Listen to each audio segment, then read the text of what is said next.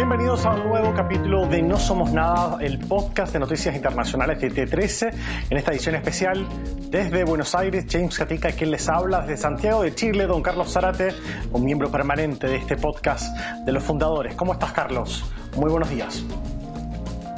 Hola, James, eh, muy buenos días. ¿Por qué está James? Porque Paz Zárate, nuestra compañera, está en una asignación eh, propia de su carrera de abogada y entonces como James y yo no somos nada, podemos seguir con la premisa de este podcast que usted ya sabe, lo puede ver en Spotify, tiene imagen, y lo puede ver en YouTube. En Spotify, por favor, suscríbase. En YouTube, la campanita y decirles, como siempre se dice al principio de nuestro espacio, eh, las opiniones vertidas en este programa representan solo a quienes las emiten, no necesariamente representan la línea editorial de Canal 13. Óigame, señor Gatica, usted testigo privilegiado de la cumbre del CELAC que dejó flecos para todos lados. Le cedo la palabra. ¿Por dónde comenzamos el análisis de lo que pasó en Buenos Aires en la cumbre CELAC?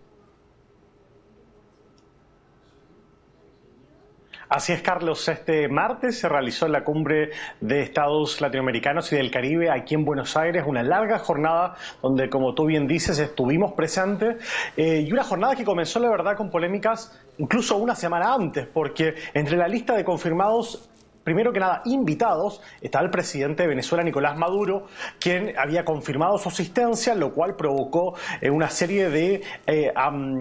protestas y manifestaciones de venezolanos que viven aquí en, Argentina, también de movimientos desde la oposición argentina para poder presentar algún tipo de solicitud judicial para para poder encaminar una detención de él, principalmente por eh, violaciones a los derechos humanos en Venezuela. También había unas intenciones eh, de, de, linkearlo con la DEA en Estados Unidos por eh,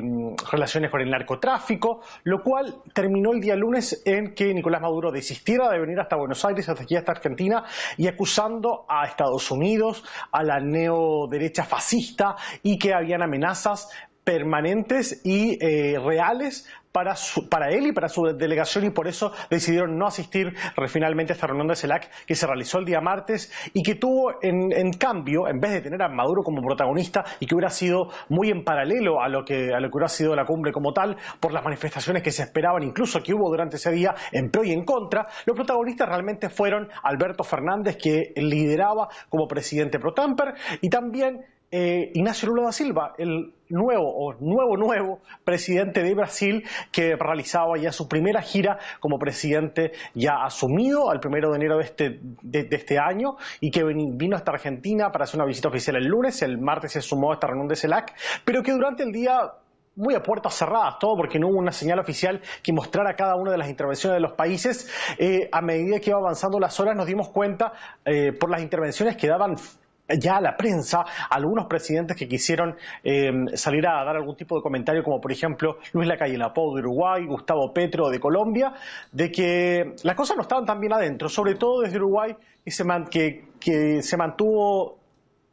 hasta un margen, no se mantuvo a un costado en términos eh, con, declaraciones como por ejemplo él decía, esto se transformó en un club de amigos ideológico. Y porque es cierto, la CELAC tiene una tendencia más hacia la izquierda y la izquierda ha tomado una nueva fuerza en América Latina con nuevas caras, como por ejemplo eh, Gabriel Boric en Chile, con eh, Luis Arce en, Bolivia, con mismo Gustavo Petro en Colombia, y con figuras también mucho más tradicionales de la izquierda de los últimos 20 años como Lula da Silva, como Alberto Fernández, que viene de una tradición como el kirchnerismo y peronismo aquí en Argentina y que algunos países con, eh, una postura más de derecha quedaban más aislados de esta conversación. Luis Lacalle Lapou también presentó su posibilidad eh, o, la, tendencia que ha tenido de poder mantenerse también más al margen del grupo económico Mercosur, que también está incluido Brasil, eh, Paraguay y Argentina, de empezar a hacer tratados de libre comercio por el costado también con China, lo cual hace bastante ruido, y terminó siendo más o menos ese el foco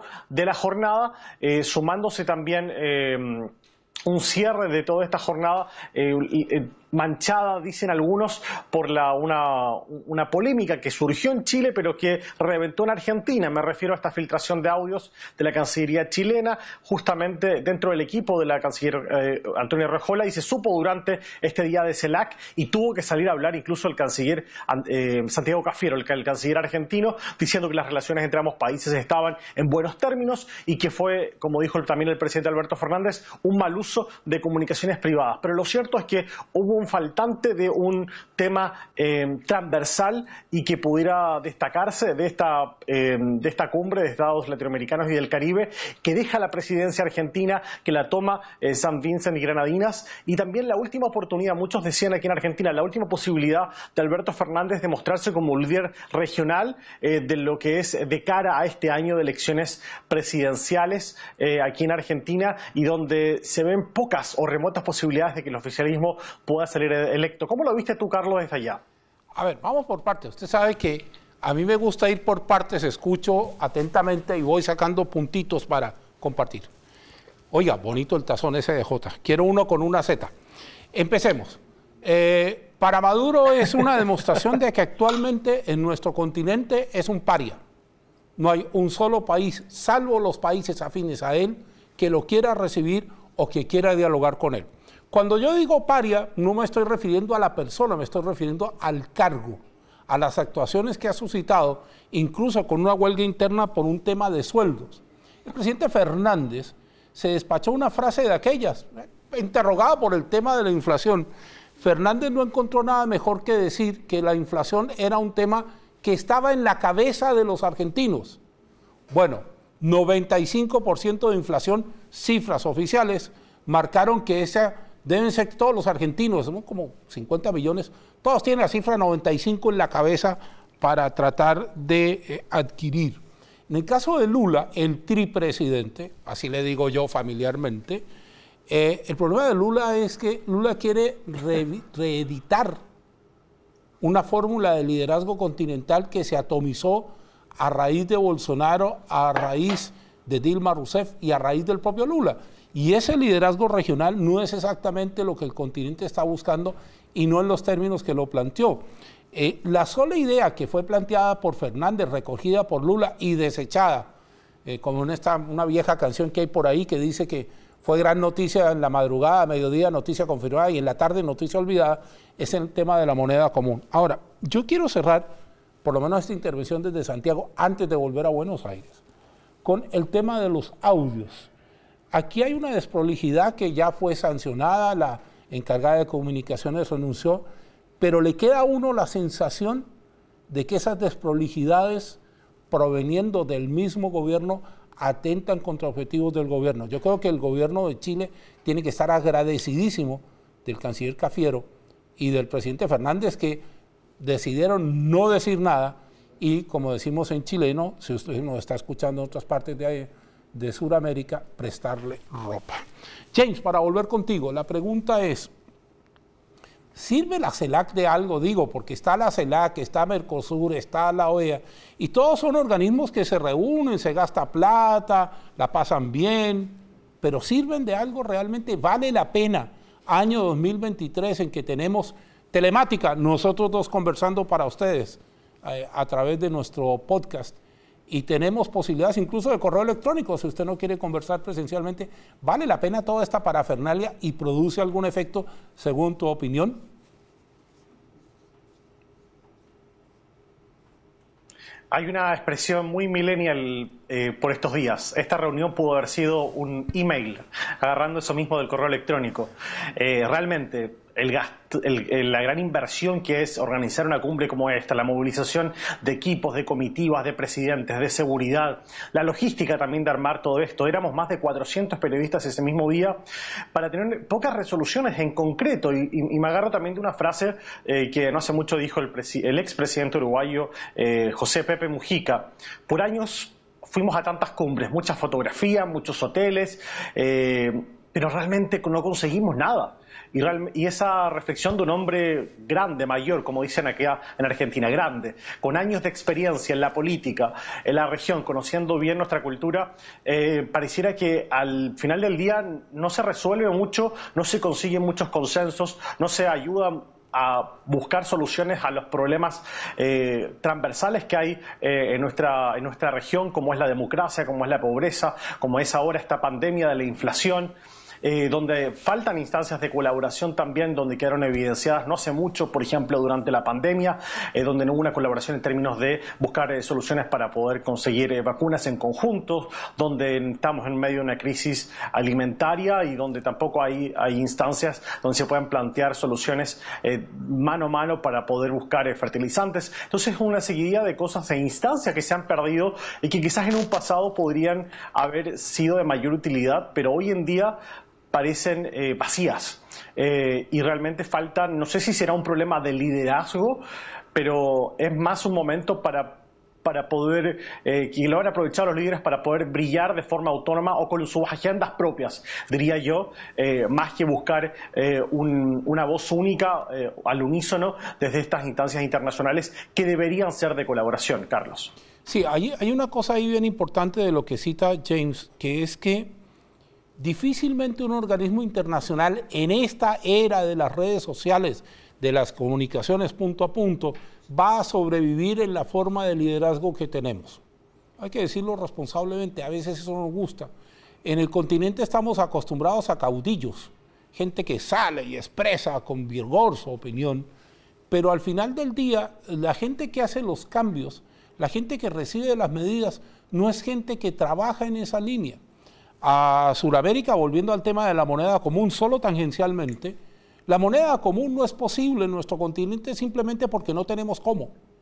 ¿Cómo ponemos de acuerdo a los dos gigantes económicos suramericanos, Brasil y Argentina, que por sí mismos concitan lo que usted ya sabe, con economías emergentes como la colombiana y la nuestra, la chilena, con economías como la peruana, que está sufriendo el embate de las protestas contra la presidenta Boluarte, pero sobre todo ¿Cómo hacemos que surjan,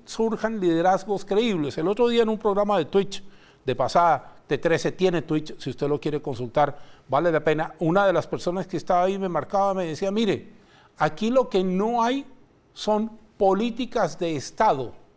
y lo que sí hay son políticas de gobierno. Entonces, para volver con James, me da la sensación que quienes se reunieron en Buenos Aires, pues muy dignos todos ellos, estaban pensando más en sus zonas de gobierno que en acuerdos de Estado que posibilitaran eh, algunas transformaciones reales para ir cerrando este tema, James, y avanzar a lo próximo que tenemos que dialogar contigo desde la capital argentina. Sí, justamente, solamente agregar en términos de, de este potencial anuncio de la moneda común sur que, que surgió eh, em, en, la previa de la visita de Lula acá a Argentina, en una entrevista que dio el, el, superministro de Economía Sergio Massa al Financial Times, y que todos pensamos después del lunes de que iba a ser el tema central del día martes de la CELAC, que todos los presidentes iban a, posicionar y, poner una, y presentar una postura en pro o en contra frente a esto, y la verdad es que poco y nada se vio de aquello, es decir, realmente no calentó los ánimos, no entusiasmó a, los países, porque si bien Brasil puede tener una economía fuerte, incluso con una deflación hoy por hoy, por hoy el, el otro partner que tienen acá para poder presentarle ideas a Argentina, que tiene, como bien de tú decías, un 94,8% de inflación en 2022, una economía que no da seguridad a las inversiones extranjeras y como economías fuertes de la región, como por ejemplo la de Uruguay o la de Chile, para poder parearse o poder hacer en conjunto algo así. Desde Chile dijeron tajantemente de que ellos no están evaluando ni siquiera poder cambiar el tema fiscal y unirse a algún tipo de moneda para poder eh, entrar en un mercado común. Por eso Chile también ha mantenido mucha distancia con el Mercosur, que tienen muchas más libertades fuera de aquello. No dan las garantías hoy en día. Eh, una moneda común en la región y también por lo que decías tú, nuestras economías son muy dispares en toda la región y muy lejanos al, eh, al ejemplo o el, buen ejemplo, la buena practice que se ha llevado en, la Unión Europea, ¿no es cierto? Solamente para cerrar, Carlos. Sí, yo creo el segundo tema, James, dejando a los eh, jefes de Estado con sus sueños, con sus polémicas y sus cosas, tenemos que avanzar. Eh, yo creo que la palabra de la semana en términos internacionales es tanques. Tanques. El Leopard, el Abrams, Ucrania, Rusia. Y yo no, me quiero detener mucho en, la consideración de, de qué, por qué se necesitan, eso usted lo sabe. Yo quiero detenerme en una cosa que me tiene muy preocupado y nos ha preocupado a todo el equipo internacional del 13, del que James es nuestro corresponsal en Argentina, que tiene que ver con que hay un fantasma que está empezando a dar vueltas por todo el mundo. Se llama Tercera Guerra Mundial. La entrega a Ucrania de tanques que sí los necesita, de tanques de primer nivel alemanes, estadounidenses, ingleses y franceses, podría derivar en una declaración que ya se hizo eh, con respecto al Parlamento ruso y lo que viene, pero sobre todo una serie de precisiones que Moscú le está pidiendo a gobiernos como el alemán. La, la pregunta es, oiga, usted le está dando tanques a Ucrania, Ucrania está en guerra conmigo, ¿en qué papel está usted conmigo? Y de pronto, James, vamos a asistir a una redefinición del concepto de la guerra. Fíjese que lo más curioso de esta guerra, y hay un antecedente histórico que es la Guerra Civil Española, cuando eh, los alemanes respaldaron a las tropas de Franco, que finalmente son los que derrotan a los republicanos en esa guerra, y probaron todo su armamento, el que iban a usar después en la Segunda Guerra Mundial en España. No estoy diciendo que eso vaya a pasar, lo que estoy diciendo es que al final del día parece que nadie se preocupa de lo que significa la entrega de los tanques y para ir contigo, la petición que siguió a los tanques, misiles de largo alcance, es decir, misiles ofensivos, siguió una petición de helicópteros y una petición de aviones de combate. De hecho, hoy se especula con que esos aviones de combate pueden ser MiG-23 y MiG-29 que van a ser entregados por países que tienen esos aviones a Ucrania, con un desarrollo, James, que es de pronóstico, por lo menos desde Santiago, bastante reservado.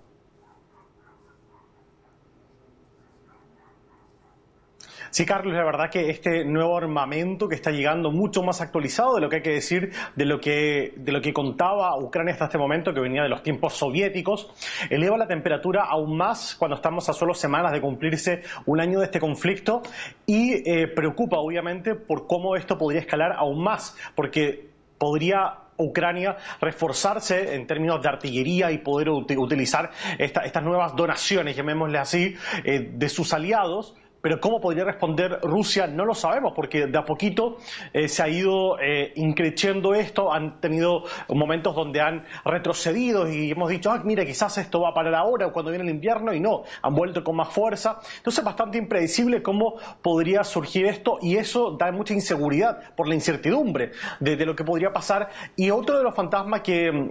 que, ha aparecido durante esta semana, y tú bien lo sabes, Carlos, porque lo has reportado, es el tema de la corrupción dentro de lo que ha sido esta guerra en Ucrania y dentro precisamente del, gobierno ucraniano, de, los gobernadores que han administrado las ayudas internacionales y que entrega un nivel de desconfianza tremendo en términos de las autoridades que están liderando un pueblo que está eh, desplazado por un lado, muy, muy, eh, muy herido en términos de, las vidas humanas que se han perdido, de la reconstrucción que se está llevando, pero que también ha recibido ayudas internacionales muy grandes, pero que no han sabido ser administradas de la forma adecuada por estos reportes de corrupción y que los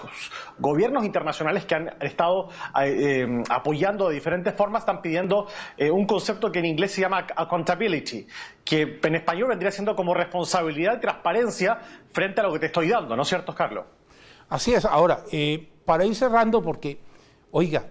qué sabroso que uno conversa con James. Se nos fueron ya casi 20 minutos rapidito y teníamos un par de cosas más en el tintero. Yo quiero cerrar con James con lo siguiente. De nada le sirve ser a usted el líder de la resistencia contra una nación agresora si se le puede probar corrupción. Y probablemente usted no haya cometido la corrupción, pero usted es responsable político de la corrupción, que es el accountability que menciona James con su perfecto inglés. El tema de fondo acá es que nos empezamos a agotar por un lado y empezamos a tener miedo por otro. Estamos a puertas del primer año de la guerra en Ucrania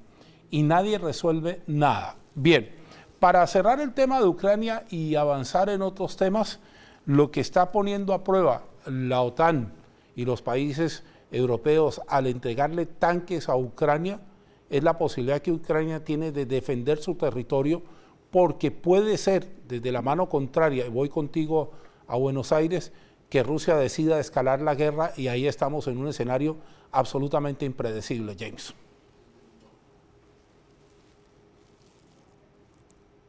Sí, yo creo que el tema de la integridad de los líderes eh, es, crucial. Eh, bien lo saben en Rusia, es decir, Putin puede ser un líder para muchos de los rusos, pero también las causas de corrupción en su contra, en el Kremlin, dentro de los oligarcas, manchan eh, obviamente la gestión de, cualquier, de, cualquier líder y el rol que ha tenido la OTAN en este, en este momento puede ser cuestionado por algunos, es, muy cierto, pero podría también ser clave en términos de tener o buscar alguna salida. Eh, no sabemos si podría ser antes de que se cumpla un año, pero un conflicto que todo el mundo pensó que podía ser cosa de semanas estamos muy cerca que se cumpla todo un año. Eh, y, realmente es súper preocupante, eh, y sobre todo por el pueblo ucraniano, ¿no? Creo que eh, de a poco durante este año muchas, para muchas personas en el mundo han puesto en el mapa Ucrania y, lo que, y, los desafíos que han, que han, tenido que enfrentar, pero que deja una estela de una crisis humanitaria tremenda que no sé si aún hemos visto todos los efectos de aquello, Carlos. Sí, yo quiero agregar a esto para ir eh, al cierre de nuestro podcast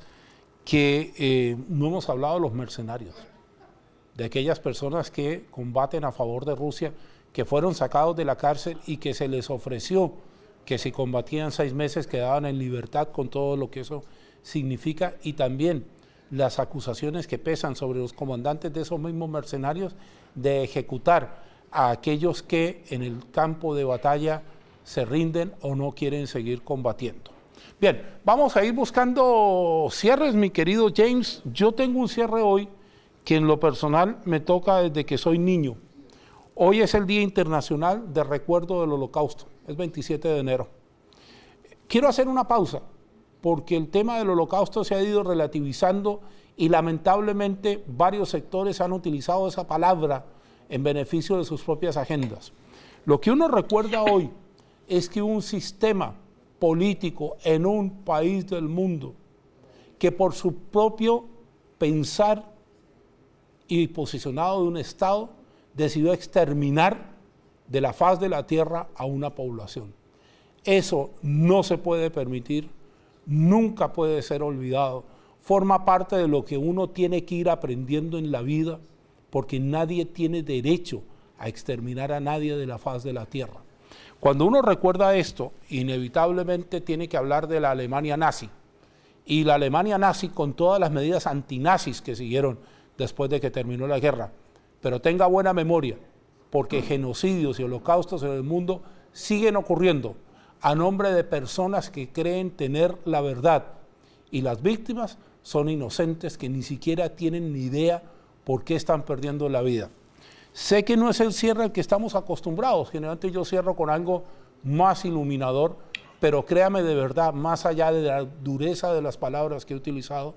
que esto ilumina. Si usted tiene un hijo, hable con él de este tema, porque entre todos tenemos que evitar que esto se vuelva a repetir. James, voy a Buenos Aires para tus palabras finales de nuestro No Somos Nada de hoy. Sí, destacar un caso que han conmovido mucho a Argentina. Eh, vuelto a conmover, diría, este verano, después de tres años. están justamente este mes de enero desarrollándose el juicio eh, por el crimen de Fernando Báez, un joven de 18 años que hace tres años fue... Eh, asesinado a patadas, a golpes afuera de una discoteca en la ciudad de Villa Gesell em, por un grupo de ocho jóvenes rugbyistas. Después de tres años recién la familia tiene un poquito de justicia, se han desarrollado las audiencias. Ayer fue la última eh, de las declaraciones, de hecho todos los rugbyistas pidieron perdón, uno se quebró y dijo, nunca quisimos matar a nadie, eh, se murió un chico de nuestra edad. Y uno reflexiona y dice, ¿Es la violencia la única forma de que se pudieron comunicar en ese momento por un roce que pudieron tener dentro de la, discoteca, por una diferencia?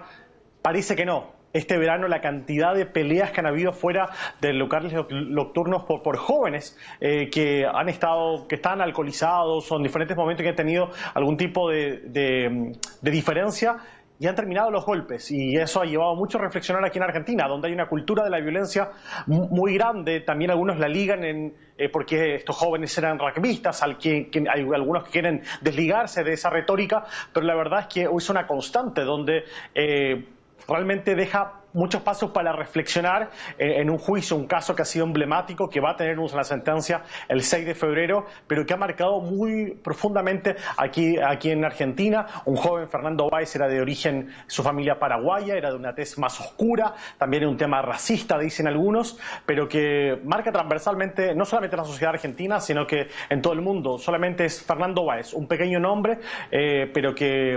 deja yo creo que un espacio grande para poder conversar temas como bien dice Carlos, como padre, yo no soy padre, pero, pero, pero sí, es un buen, una buena instancia para poder conversar con los hijos, con, con las nuevas generaciones, porque esta cosa, porque esto puede pasarle a cualquiera, eh, pero también es bueno buscar soluciones. Eh, creo que el diálogo es, eh, es muy importante en todas las instancias y esto es el espacio que nos deja este caso judicial en este momento y que está pronto a tener un fin. Carlos. Bien, comenzamos en Buenos Aires, terminamos en Santiago. Este ha sido No Somos Nada. Le mandamos un saludo a Paz Zárate, que está en Países Bajos. Le agradecemos a Emanuel Roa,